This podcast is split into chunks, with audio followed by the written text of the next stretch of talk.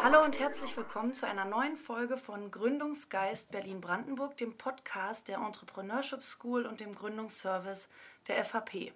Heute im Gespräch mit dem Produktdesigner Christian Metzner. Hallo, schön, dass du dabei bist. Hi, vielen Dank für die Einladung. Ja, ich freue mich sehr, dass ich hier vorbeikommen konnte. Wir sind ja heute hier in Oberschöneweide. Kannst du den Wortwitz noch hören? Oberschweineöde? Ja, ja ich kenne ihn eigentlich von früher noch. Jetzt, wo ich hier bin, sagt man ihn gar nicht so oft, aber als, als Jugendlicher kannte ich den. Sagt man nur anderswo. Ja, genau. Schweineöde meinst du, oder? Ja. genau. Sollte ich es jetzt sagen? Ja, ja, kann man, kann man, kann, kann man, man auch sagen. mal sagen. Ne? Genau. Ne? Ähm, also, wir sind hier in so einem Atelier, Studio. Große Metallregale stehen hier und alles steht voller wunderschöner Dinge. Ähm, du hast vorhin schon gesagt, das ist dein kleiner Gemischtwarenladen, als ich reinkam. Ähm, beschreib doch mal kurz, was, was du hier machst. Ja, ich finde, Gemischtwarenladen trifft es ganz gut, weil es so eine Mischung ist so aus meinen Arbeitsfeldern. Also es ist zum einen so mein Produktdesign, mein Label, also diese Glasprodukte, die ich mache. Die sind natürlich hier viel zu sehen. Das sind vor allem Muster und aber auch Sachen ähm, für, die, für die Serie, die ich verpacke, für Shops vorbereite. Also es ist so eine Mischung aus Verpackungsstation und Lager und Entwurfsraum. Und dann habe ich seit einem Jahr begonnen, auch mit ähm, alten DDR-Produkten zu, zu handeln, kann man sagen, zu sammeln und zu handeln. Und die stehen jetzt hier auch noch mit rum. Die kommen dann vom Flohmarkt oder von anderen Einkäufen und mischen sich so ein bisschen mit unter.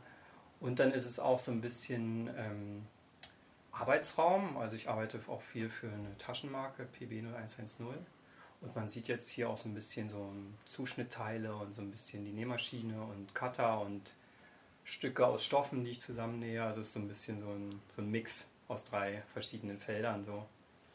Und du produzierst das auch hier vor Ort mit den Taschen und den, das sind dann Muster das sind oder? Muster aus so einem ja. Ersatzstoff, so ein ja. Lefer heißt es, und daraus mache ich dann kleine Muster und die tauschen wir dann aus mit, mit, Philipp, mit Philipp Reh, also das ist sozusagen der Chef von PB und auch mit den Herstellern direkt dann. Schön. Also ich finde es auf jeden Fall hier einen wunderschönen Raum, in dem wir heute sind. Das Fenster ist ein bisschen angelehnt. Ich bin mal gespannt, ob man die Vögel hier heute zwitschern hört in Oberschöneweide. Und das ist hier so eine alte Fabrikhalle. Vielleicht kannst du auch noch mehr zu dem Ort sagen. Also was, wie bist du hergekommen? Also es war früher ein Transformatorenwerk zu DDR-Zeiten und auch, glaube ich, schon lange davor. Und nach der Wende war hier nochmal kurz AEG drin. Und jetzt kommen ja auch viele Leute zusammen. Also hier jetzt sind wir bei drei Etagen mit Künstlern und Designern und auch äh, Musiker. Aber das ganze Gelände ist so ein bisschen gemischt mit auch Tischlerei. Lidl ist jetzt hier und vorne ist ähm, noch viele Künstler und Künstlerinnen. Also es ist auch so ein, so ein Mix an Kreativität und Leuten hier. Wie wichtig ist für dich so der Ort, an dem du arbeitest, für deine Arbeit? Ist das auch eine Inspirationsquelle? Brauchst du da den Austausch? Also der Ort ist sehr wichtig, den Austausch dachte ich früher mehr, aber eigentlich brauche ich den nicht so stark, wie ich, wie ich so dachte. Aber ich brauche auf jeden Fall einen Raum, wo ich hinfahren kann, das ist mir wichtig. Und ich mag auch den Raum in Schöneweide, weil der passt auch irgendwie auch so ein bisschen zu meiner, meiner Geschichte, wo ich herkomme. Also ich komme ein bisschen aus der Ecke hier noch, Köpenick noch ein bisschen weiter raus, Müggelsee. Und das finde ich ganz schön, es passt auch irgendwie zu diesen DDR-Produkten der Ort. Und ich finde auch spannend, dass hier so früher viel produziert wurde.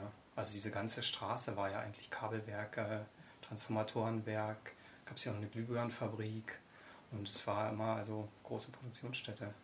Finde ich spannend. Ja, auf jeden Fall. Und dein Label heißt Christian Metzner Brandenburg. Was für einen ja. Bezug hast du zu Brandenburg? Also Brandenburg ist meine Heimat, da bin ich geboren und aufgewachsen.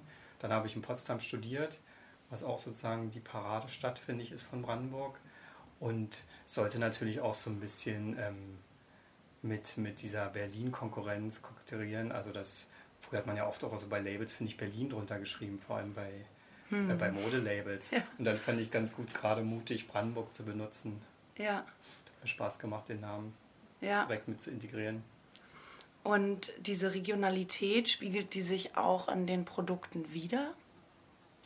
Ja, zum Teil schon, finde ich. Also wenn man, die meine Produkte haben ja auch schon so was Einfaches, Archaisches und generell finde ich, ist Brandenburg ja auch eher so ein, also gerade die, die sozusagen die, die Landschaft und die Struktur auch ein bisschen so eine karge Region, ob das jetzt der Sandboden ist oder auch die Wirtschaftsleistung. Also ich finde irgendwie, es ist doch so eine einfache, einfacher Landstrich so. Und das finde ich spiegelt sich schon direkt wieder, ja. Ja, ist ja fast der Slogan von äh, Brandenburg, ne? Einfach Brandenburg. Ja, oder? genau. so. genau. Manchmal auch pragmatisch, finde ich. Das sind meine Produkte, glaube ich, auch manchmal so. Also pragmatisch im positiven Sinne so. Das passt irgendwie dann auch ganz gut. Ja. Ja, also vielleicht können wir ja da in deine Arbeit noch mal ein bisschen mehr zusammen reinschauen. Ähm, du hast gegründet 2006. Genau. Und das ist ja schon ein bisschen her, da können wir ja mal so zusammen zurückgucken. Ähm, studiert hast du in Potsdam Architektur und Design und hast dann schon im Studium gegründet? Genau, ich habe erst Architektur studiert, zwei Semester, und dann Produktdesign begonnen. Und ich habe dann eigentlich mitten im Studium gegründet. Ich glaube 2006 war so ungefähr direkt die Mitte.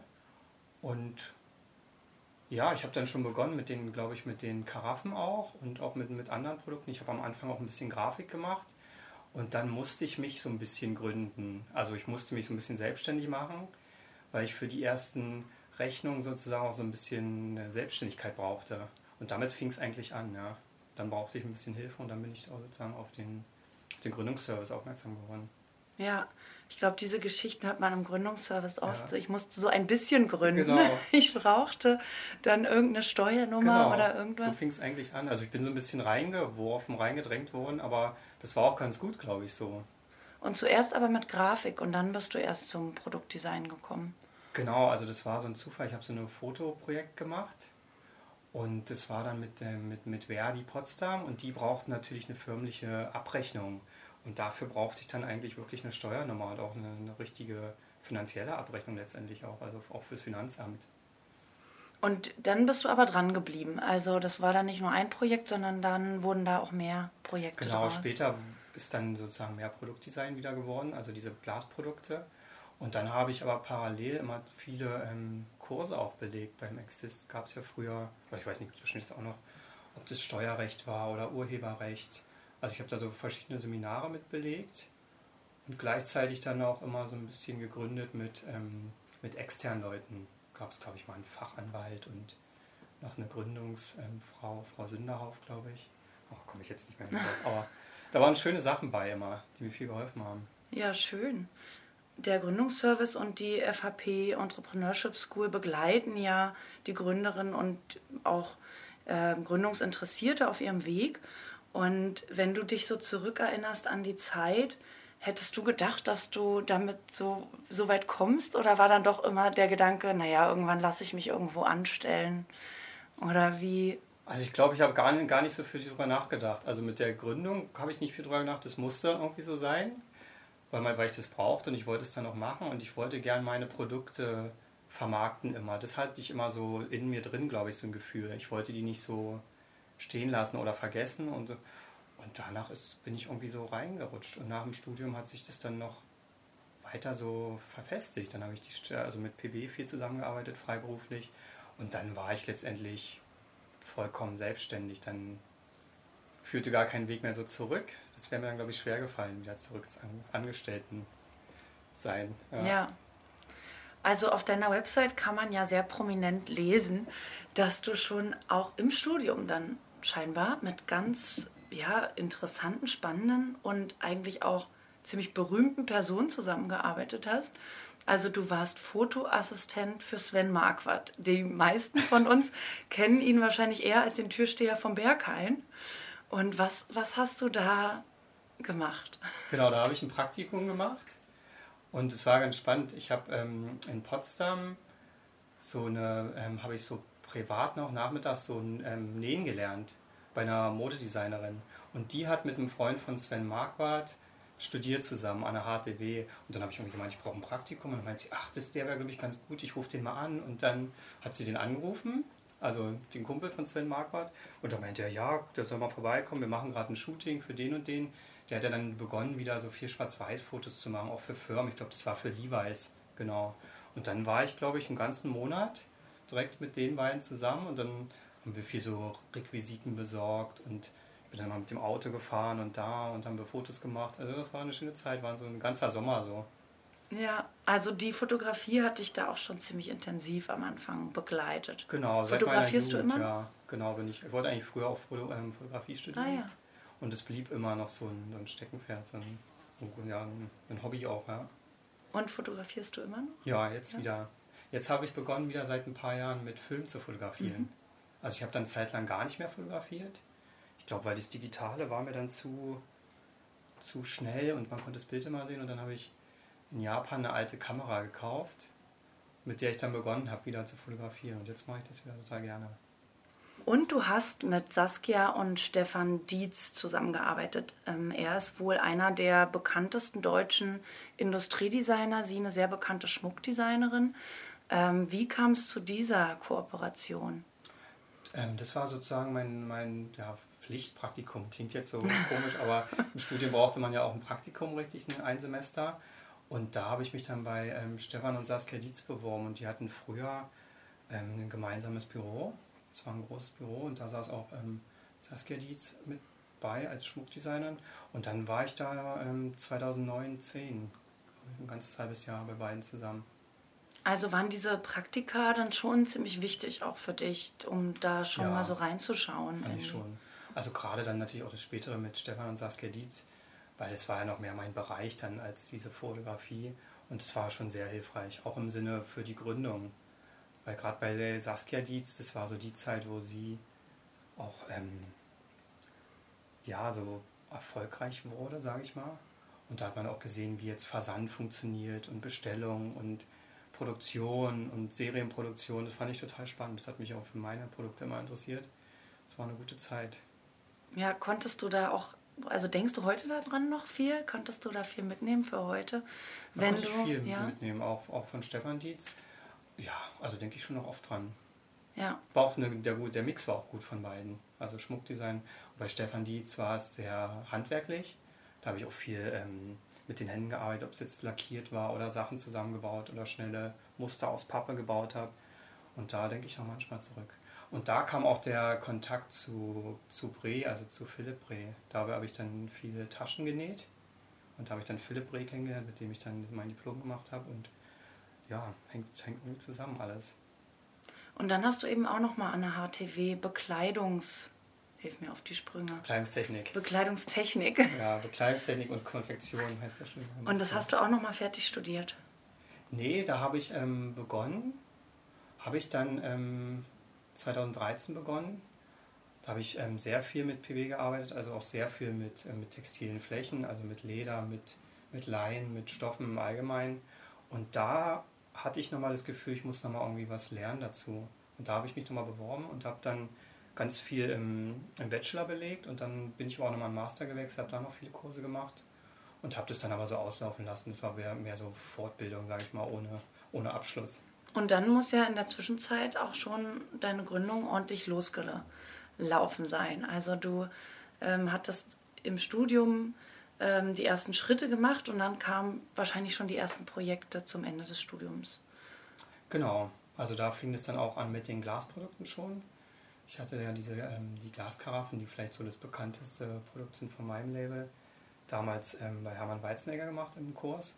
Und die habe ich danach dann noch, ähm, wollte ich die so zur Serienreife führen und habe die dann auch produzieren lassen in Tschechien in Glas und hatte dann die ersten 50 Karaffen und die musste ich dann auch letztendlich verkaufen irgendwie. Und dann habe ich begonnen sozusagen die an Läden so vorzustellen und probiert zu verkaufen. Und dann ist es so langsam, ja, hat sich so langsam entwickelt, sage ich mal.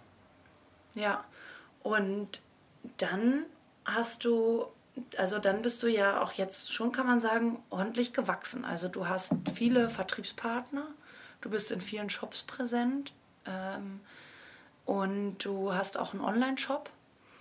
Ähm, vielleicht kannst du dazu noch was sagen, was da so die größten Meilensteine für dich mhm. waren und wo auch Hürden ja. waren oder immer noch sind in deinen Augen? Ja, also zum, zum Wachstum nochmal kurz.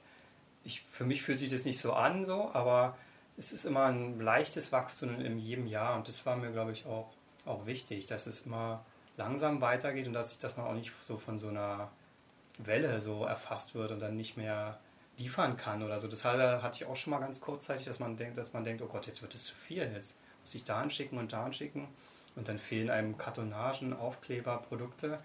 Dann kommt man schnell auch in so eine, finde ich, Spirale so. Also so oft war das bei mir nicht so, Gott sei Dank.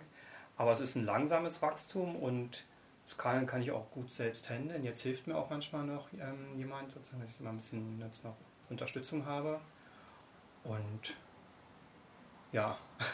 Und was, wie ist das passiert an der Stelle, als es, als es einmal alles ein bisschen hochschwappte? Was war da der Aus, Ausschlaggeber? Kannst ja, das war eine Bestellung, ähm, also auch total schön aus dem, vom MoMA in New York, von dem Shop. Und das war dann so eine Menge, die, die ich vorher auch noch nie hatte. Und dann kommen ganz andere ähm, Probleme natürlich auch. Dann ging es um Zollfragen und auch um, um Versandfragen. Also das waren dann jetzt nicht mehr fünf Karaffen, die man in die USA schickt, sondern ein paar mehr. Und dann, da hatte ich dann kurzzeitig schon das Gefühl, oh Gott, das wird jetzt ein bisschen viel so. Aber dann freut man sich natürlich auch, wenn so ein Museum fragt, ob es die Produkte verkaufen kann, dann, dann macht man das natürlich auch möglich und so. Und, und dadurch habe, habe ich, glaube ich, viel gelernt, immer durch so Sachen, die einfach gekommen sind. Ob das die Gründung war am Anfang mit, mit diesen ersten Rechnungsstellen oder mit MoMA und ja, so ging es eigentlich weiter.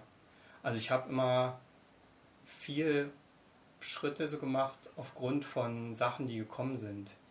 Also ich habe nie so groß vorausgeplant. Ich habe jetzt auch nicht große Businesspläne geschrieben und so große ähm, Tabellen geführt, wie was, wo sich verkaufen muss, sondern ich habe mich immer so ein bisschen ja, treiben lassen, glaube ich. Ja. Und ein bisschen gewartet, dass was, dass was kommt und meistens ist auch was gekommen. So.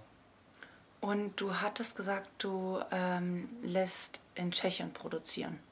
Genau, von Anfang an eigentlich schon seit 2009, 2008. Und kennst das, da auch die Werkstätten, die Produktionsstätten? Genau, es ist immer die gleiche ähm, Manufaktur und ich kenne kenn die schon seit jetzt 13 Jahren, ja, arbeiten wir schon zusammen. Und Schön. das ist auch dann ein gutes Vertrauen, was man dann auch braucht und was ich dann noch über die Jahre erarbeitet habe, auch ein bisschen, muss man sagen, ja am Anfang waren die natürlich auch eher skeptisch so, was kommt jetzt und wie. Diese, da, da kommen natürlich auch Probleme so und dann kommt, kommt so ein Designer, sag ich mal, ne, und bringt so ein Produkt mit und dann ist auch manchmal so ein bisschen Misstrauen da, aber wenn, wenn es dann klappt, das Produkt, und wenn es sich auch verkauft und neu bestellt wird, dann entsteht auch ein gutes Vertrauen. Ja. Ja, ich kann mir es auch vorstellen, dass es dann ja auch irgendwie eine langjährige Beziehung ist, die man ja. da pflegt.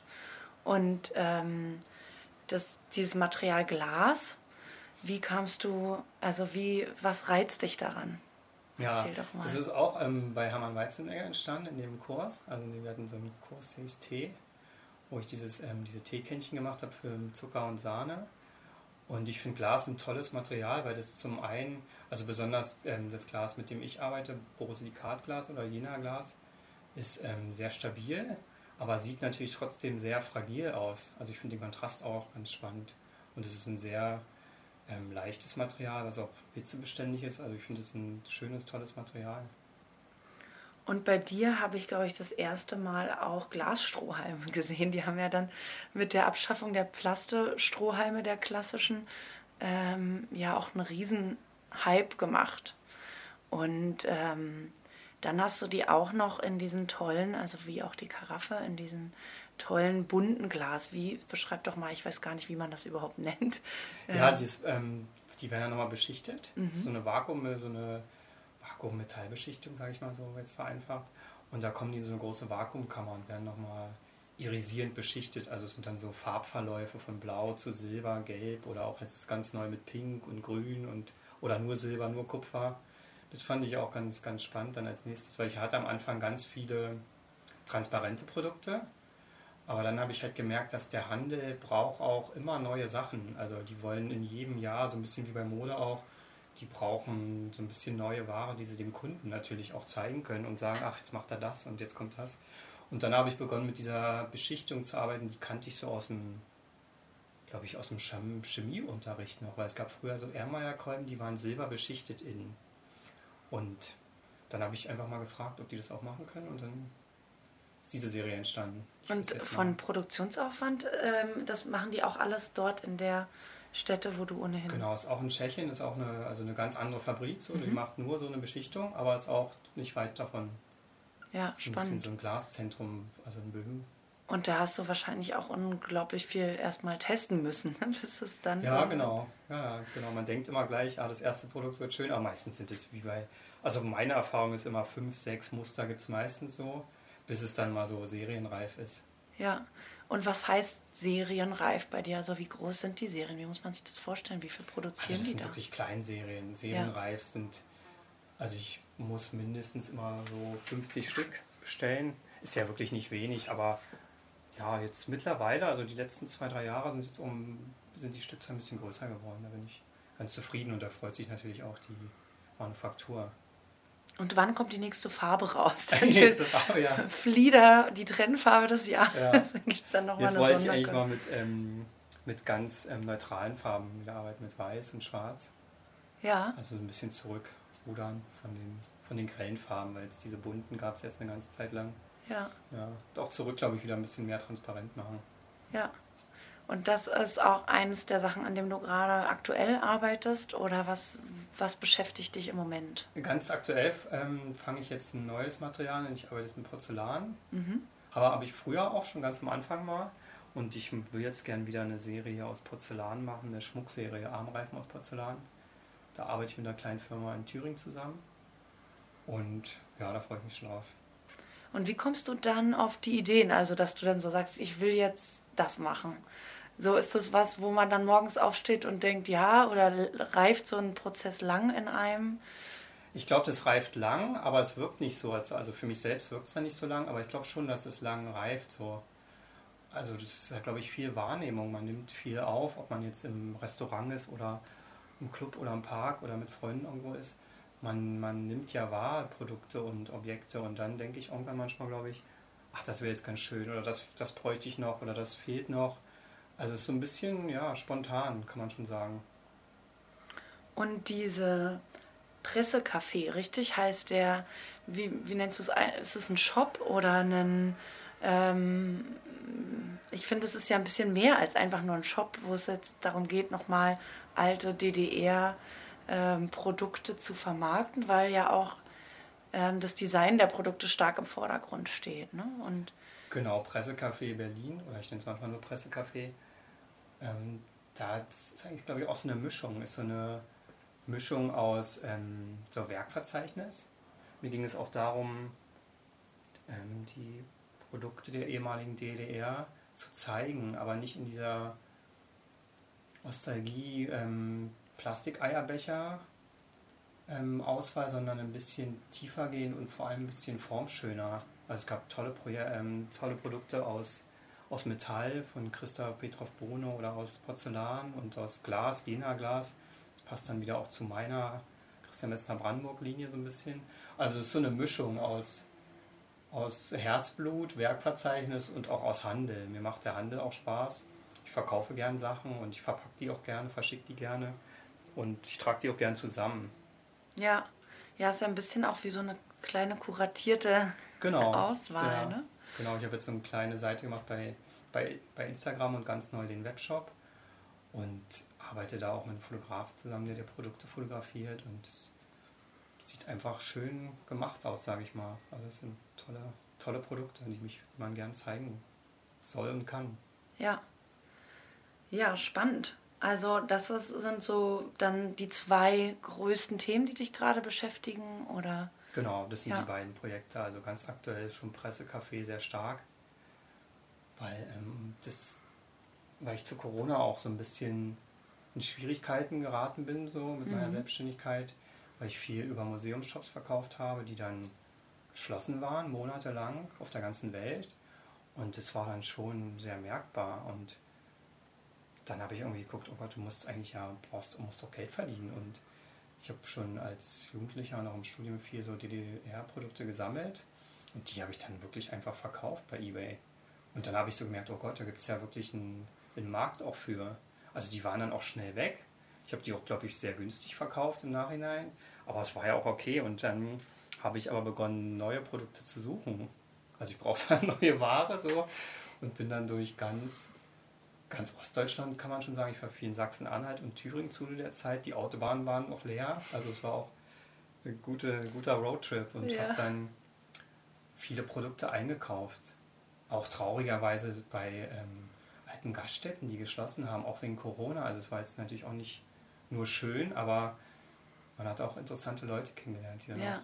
von deren Geschichte erzählt haben, von den Landgasthöfen in Sachsen-Anhalt irgendwo, da habe ich ganz viele Produkte gekauft, diese kleinen weißen Porzellankännchen von Margarete Jani und habe die dann wieder verkauft, um so ein bisschen, ja, letztendlich Geld zu verdienen. Ja, aber spannend. Ne? Man konnte es irgendwann nicht mehr hören, dieses Krise als Chance, aber in dem Fall ähm, hat es ja irgendwie ein Projekt äh, gebracht, was finde ich auf jeden Fall da noch viel Potenzial auch hat. Ne? Also ich kann mir vorstellen, da kann man ja noch mal eine Ausstellung machen. Ja, genau. so, ne? Man sieht schon den Shop so ja. vor sich, wo auch, finde ich, die Namen hinter den einzelnen Produkten nochmal anders in Erscheinung treten können, die ja sonst oft so ein bisschen vergessen worden sind. Ja, und man findet auch, wenn man erstmal beginnt, sehr viel so, am Anfang haben auch Leute gesagt, oh ach, da findest du doch nichts und die drei Dinger, die es da gibt. Aber wenn man erstmal anfängt, ich finde jetzt fast täglich, weil es jetzt ähm, probiere ich auch ganz viele Bücher zu vielen Quellen, so Warenkataloge, alte von Jena Glas und also ich bin jetzt so komplett eingestiegen und dann findet man ganz viel eigentlich. Auch tolle Produkte, die auch seltener sind. Klar, man, viele kennen halt so Superfestgläser und die, die Margarete Jani-Kännchen, aber es gibt noch so viel mehr, also auch kleine, Kleinserien auch. Und da bin ich jetzt dran, die auch noch zu besorgen und zu sammeln und zu dokumentieren. Ja, ja, wir hatten jetzt so ein bisschen Corona als kurzes Thema angeschnitten. Jetzt aktuell ist natürlich auch ähm, der Krieg in der Ukraine sehr präsent und damit, was ja dann immer irgendwie auch äh, so ein ja, müßiges Nebenthema ist, aber steigende Energiekosten auch in der Produktion. Und ich kann mir vorstellen, dass ähm, Glas herzustellen auch ja sehr viel Energieaufwand bedeutet. Merkst du das bei deinen Produkten auch? Ja, sehr stark. Also es wurde, jetzt ähm, dreimal erhöht in den letzten, im letzten halben Jahr und auch um Prozentzahlen, die eigentlich teilweise Produkte gar nicht mehr kalkulierbar machen. Also ich müsste manche Produkte so teuer machen, in Anführungszeichen teuer, aber so hochpreisig, dass dann der, der Handel auch sagt, nee, das, das tragen wir jetzt nicht mehr mit oder das Produkt wird dann einfach zu hochpreisig und dann kriegen die es auch nicht mehr verkauft. Also ist dann schwierig so. Also was machst du konkret? Dann produzierst du jetzt nicht oder du gibst diese Preise nicht weiter, sondern... Also ich habe noch sehr viel bestellt im letzten Jahr. Mhm. Also ich habe noch einen sehr hohen Lagerbestand, aber ich muss dann noch gucken, wie ich es mache. Also ich muss die Preise natürlich anpassen. Also und ja, man kann es auch ein bisschen so zwischenkalkulieren. Wenn ich jetzt sehr viel über meinen Webshop verkaufe, dann ist ja die Marge anders dann kann man jetzt auch beim Handel ein bisschen weniger Marge haben. So. Aber wenn der Webshop jetzt nicht so stark ist, mal einen Monat, dann, ja, dann ist es schon schwierig. Aber ich will gerne auch bei der Produktion bleiben und also ich will jetzt nicht deswegen oder ja, eine andere Firma suchen in Asien oder woanders. Also das ist jetzt auch nicht der Weg für mich. Ja, ja. Also irgendwie die Herausforderung annehmen und gucken, Genau. Man kann sich auch die Stückzahlen so ein bisschen immer sich angucken. Klar, wenn ich jetzt, sag ich mal, 1000 bestelle, Karaffen, wird der Preis auch ein bisschen anders, aber ja, das, das ist halt dann auch so gebundenes Kapital, was dann hier im Lager liegt, was ich gar nicht abverkaufe in einem Jahr. Also brauche ich ja zehn Jahre für und dann ja, ist auch riskant. Ja. Ja, auf jeden Fall spannend und ich finde es auch interessant zu hören, wie viel ja doch irgendwie kaufmännisches und betriebswirtschaftliches Geschick, das da bedarf. Ähm, ich könnte mit dir noch ewig weiterreden, Christian. Ich gucke so ein bisschen hier so nebenbei auf die Uhr und ich habe noch eine Frage, die ich auf jeden Fall loswerden will, ähm, nämlich ähm, was du aus heutiger Sicht auch vielleicht anderen jetzt Gründungsinteressierten oder Gründerinnen und Gründern mitgeben würdest, die sozusagen jetzt noch ganz am Anfang stehen. Also ich kann bloß raten, es einfach zu machen. Ich finde, also das war meine Erfahrung. Ich habe auch nicht viel, nicht so viel darüber nachgedacht, auch nicht viele ähm, Businesspläne geschrieben und, und oder Kredite besorgt oder so. Ich habe es einfach gemacht. Also das klingt jetzt vielleicht so leicht, aber es war auch nur ein Produkt und dann ist das meiste danach entstanden. Also ich habe nicht so die ganze Palette so entworfen und dann das probiert zu vermarkten, sondern eher so so ein bisschen treppchenweise und das war, glaube ich, auch mein Weg so und das finde ich immer ganz gut, das einfach zu machen und wenn man dann sieht, wie die Kunden reagieren und so, dann kommen auch, kommen auch die nächsten Schritte. Also dann kommt auch die Website und dann kommt auch das und das. Also man muss, glaube ich, nicht Angst davor haben, dass man das jetzt perfekt haben muss am Anfang, sondern ich glaube, man muss es einfach machen und der, der Rest kommt dann schon. Also Super, das ist ja schon fast ein richtig guter Abschluss. Einfach machen und der Rest kommt dann schon. Ich habe noch eine ganz schnelle Schnellfragerunde vorbereitet. Ja. Wenn wir noch die Energie haben. Also, du müsstest auf die Fragen immer mit entweder Ja oder Nein oder zumindest nur mit einem Wort antworten. Da haben sich ein paar Fragen reingeschmuggelt. Für die habe ich keine Ja-Nein-Lösung gefunden. Okay. äh, welche Lampe hängt über deinem Esstisch? Wie welche? Na, was also, für eine? Was für eine Lampe hängt eigentlich bei so einem Designer über dem Ach so, da hängt so eine alte Lampe aus den 70ern von, von Stuff. Das war so eine schöne Marke. Also eine ganz, wie so ein Halbkreis. Eine sehr schöne alte Lampe hängt da, ja. Kaufst du bei Ikea? Ja. Ja. Wenn du nicht Designer wärst, wärst du?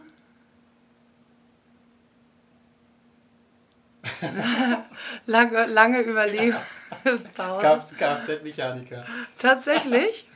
Ich hätte jetzt gedacht, Fotograf nach dem. Ja, das hätte ich auch gedacht. Aber sowas Technisches finde ich immer gut. Ich ja. glaube, sowas habe ich gerne auch geworden. Oder Zahntechniker oder irgendwie so. Ja. Arbeit mit den Händen oder am Rechner? Mit den Händen. Glas oder Porzellan? Glas. Schwarz-Weiß oder bunt? Bunt. Selbstständig oder angestellt? Selbstständig. Team oder Solo? Solo. Steuerberater oder selber machen? Beides. Steuerberater ist schon wichtig. Ja. Also das kann ja nicht auch allem empfehlen.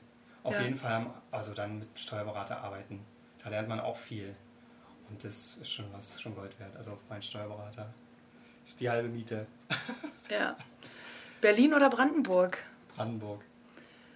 Die Vergangenheit ändern können oder die Zukunft vorhersehen? Jetzt wird es philosophisch schon fast glaube, Zukunft vorhersehen. Schön. Was siehst du für die Zukunft vorher? ich bin da immer positiv. Ich glaube immer an so ein Gleichgewicht. Also vielleicht ist es ein bisschen naiv, aber ich glaube, dass sich viele Sachen ins Gleichgewicht wieder bringen lassen und oder ich, ja, so eine Hoffnung. Perfekter Abschluss. Ich danke Dankeschön. dir fürs Gespräch, Christian. Vielen Dank. Wir hören uns beim nächsten Podcast in der Reihe Gründungsgeist Berlin-Brandenburg von der FHP Entrepreneurship School und dem Gründungsservice.